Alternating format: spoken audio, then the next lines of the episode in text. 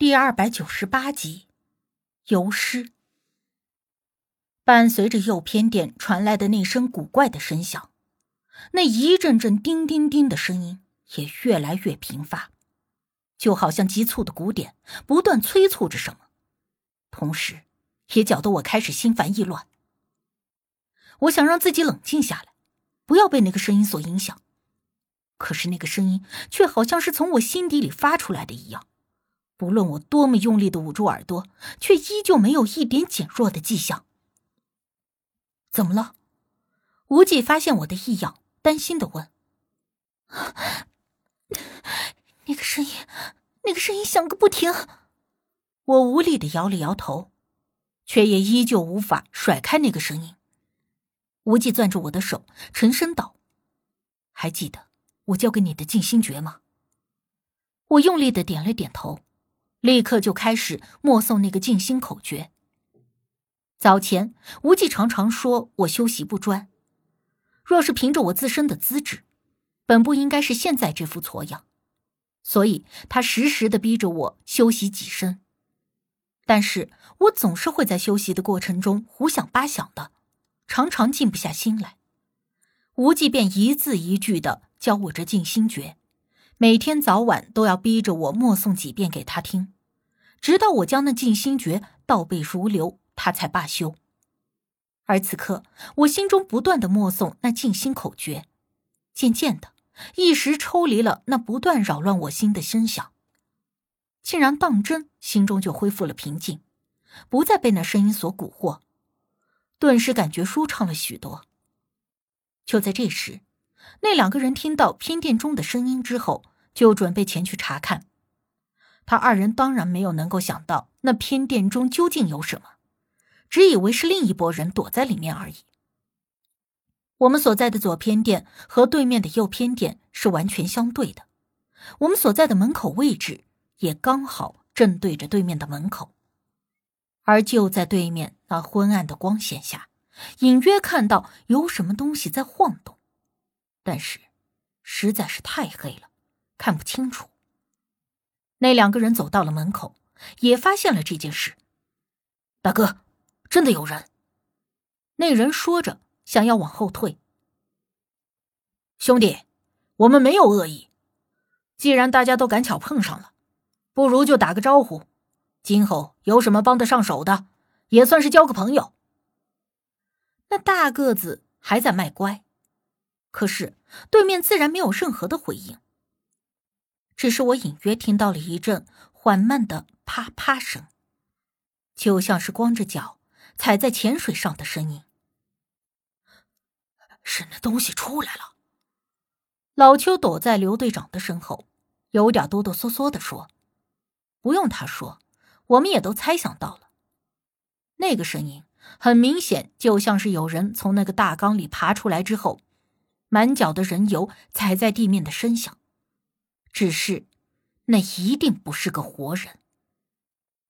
哥们儿。”大个子没有得到回应，还不甘心的又问了一句：“我们就在对面看得真真切切。”我此刻为他捏了一把汗，虽然心知他们不是什么好人，但是还是心中祈祷他俩快点离开。大哥，这不对劲儿啊！啊！那人话还没有说完，忽然一声惊叫，就仓皇的后退。而这个时候，我们也隐隐的看到，从对面那偏殿深处走出来一个人，但是还看不真切。刘队有发现，武迪跑过来，拍了拍刘队长的肩膀，低声道：“我们都顺着武迪手指的方向看去，只见在角落位置果然有一个被炸开的不大的洞，大概也就刚刚够一个人爬着通过。我试过了，有缝。”应该是通向外面的。黑子也低声道：“有了洞，我们可以直接从这里离开，这算是一个极大的好消息。”我们当下准备离开，然而突然一声惨叫传来，我们朝着对面一看，一个全身煞白并且浮肿、还满身滑溜溜的人正背对着我们。他双手抱着那个受重伤的小个子，不知道在干什么，而那小个子的脚下流了好多血，还在不停的惨叫，只是那声音越来越小。而一旁的大个子则是惊恐的看着这一切，连连后退，四下想要找趁手的武器，最后发现我们扔在一旁的撬棍之后，跑着将撬棍捡起来，朝着那个东西狠狠的一棍子就抡了下去。那一下子，看得出他使了极大的力气。可是那一下子，就像是打在了橡胶轮胎上，发出了一声闷响，却没有留下半点的痕迹，只是让那个东西晃了一晃，但是没有任何的作用。那是什么呀？老邱看到这一幕，惊恐的嘟哝道。而他这一说话，那大个子也立刻就发现了我们。只是无忌迅速的拉着我躲避在了一旁，隐匿在暗影里。但是那个大个子还是看到了我们这边的几个人，他先是惊讶的一愣，随后看了一眼那个似乎已经死透了的兄弟，然后一跺脚朝着我们跑了过来。哥们儿，快跑！大个子朝着我们大声的喊道。这种情况下，自然都是保命要紧。他独身一人，没有武器，身上连个包都没有，对我们造不成致命的威胁。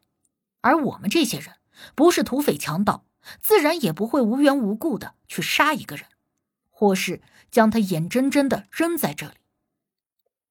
大个子跑到了我们这边，看到了那个角落里的盗洞，瞬间眼睛一亮，一头就要往里头钻。只不过他刚弯了腰要进去，又突然意识到什么，缩了回来。哥们儿，快走啊！再不走，小命都没了。这盗洞是你们挖的，能出去不？大个子连着问我们。刘队长对武迪点了点头，然后招呼大家：“先离开这里再说。”武迪第一个准备进去打头阵，可就在这时，忽然听到“砰”的一声闷响，我们猛地回身，就见那个满身是血的小个子被扔在了我们面前的几米之处。身上都已经被撕烂了，血肉模糊。还没有等我们回过神来，那个从人油大缸里爬出来的东西，终于在我们面前露出了真面目。这东西看起来就像是在水里泡了好些日子的浮尸，全身发白肿胀，一路走过，一直往下滴着油。虽然看起来这曾经应该是个人，可是不论五官还是身体。都已经因为长时间的在油脂中浸泡变了形，倒是有点像米其林轮胎人，只是那张扭曲的流着油的脸，看起来十分的恶心。老邱再一次不争气的一阵阵干呕，而这个声音似乎瞬间就吸引了他的注意力，他的身体显得有点笨重的转到了老邱的方向，挪动着粗壮的大脚，啪啪啪的朝着老邱走去。老邱吓得大叫一声，掉头就跑，而他躲在我们身后，似乎还觉得不安全，直接一头就扎进了那个盗洞里，连装备都不带，还没等我们拦着，就已经爬进去了好远。快走，我来殿后。刘队长举起了枪，大声的招呼我们先进盗洞。那个大个子见识过这东西杀死了他的兄弟，知道这东西的厉害。当即一转头，一脑袋就钻进了盗洞里，完全没有客气的意思。当下这里就只剩下了我和无忌、刘队长、武迪和黑子五个人。无忌让我先进盗洞离开，意思是他要留下来殿后。而刘队长也说：“黑子、武迪带着小申先走。”我不放心无忌留在这里，虽然无忌的身手我是清楚的。可是我总有一种非常不好的感觉，好像如果我自己离开以后，无忌就会遇到什么危险，而且还有可能是生命危险。可我又知道，如果我留下来，那就会给他增加负担，甚至是会成为他的包袱。而正当我左右犹豫之时，刘队长砰的一枪射到了那个东西的身上，可是那个子弹。果然就是像打在橡胶上一样，只是在他身体上射穿了一个小小的孔洞，而从那个孔洞中流出了更多的油，但似乎并没有对他造成致命的伤害。刘队长顿时有些傻眼了，这个玩意儿简直是比刀枪不入还霸道。这时，武迪手中的弩箭也嗖嗖两声，连着射出两箭。而那两支箭虽然射中了那东西的脑袋，可也依旧只是插在他的脑袋上，他甚至连晃都没晃一下，只是原本朝着刘队长的方向走去，这会儿却又奔着武迪的方向去了。